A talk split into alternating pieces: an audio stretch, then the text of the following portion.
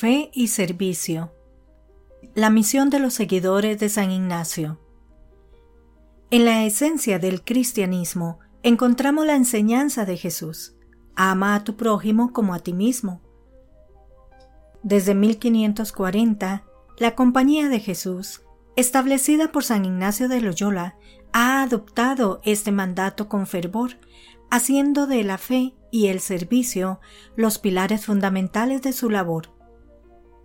Estos discípulos de Ignacio han desarrollado un marco singular, la espiritualidad ignaciana, que enfatiza la búsqueda de Dios en todas las cosas.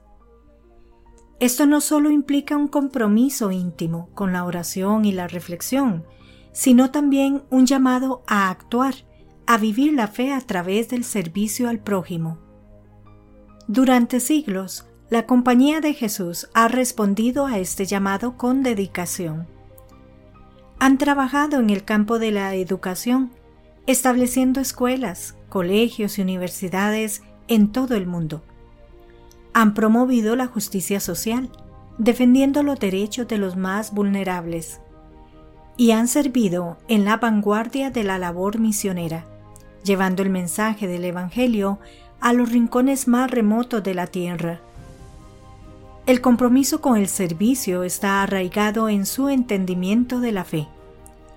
Los jesuitas creen que una fe auténtica nunca puede ser pasiva. Siguiendo las enseñanzas de San Ignacio, la fe debe manifestarse en obras.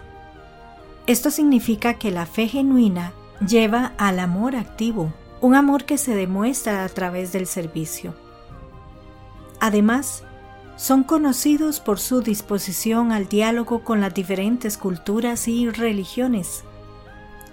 En lugar de imponer su visión del mundo, buscan comprender y aprender de los demás, construyendo puentes de entendimiento y cooperación alrededor del mundo entero. La fe y el servicio son, por tanto, dos caras de la misma moneda para los seguidores de San Ignacio. En un mundo marcado por la división y el sufrimiento, la misión de fe y servicio de la Compañía de Jesús sigue siendo un faro de esperanza y un modelo inspirador de cómo vivir el Evangelio.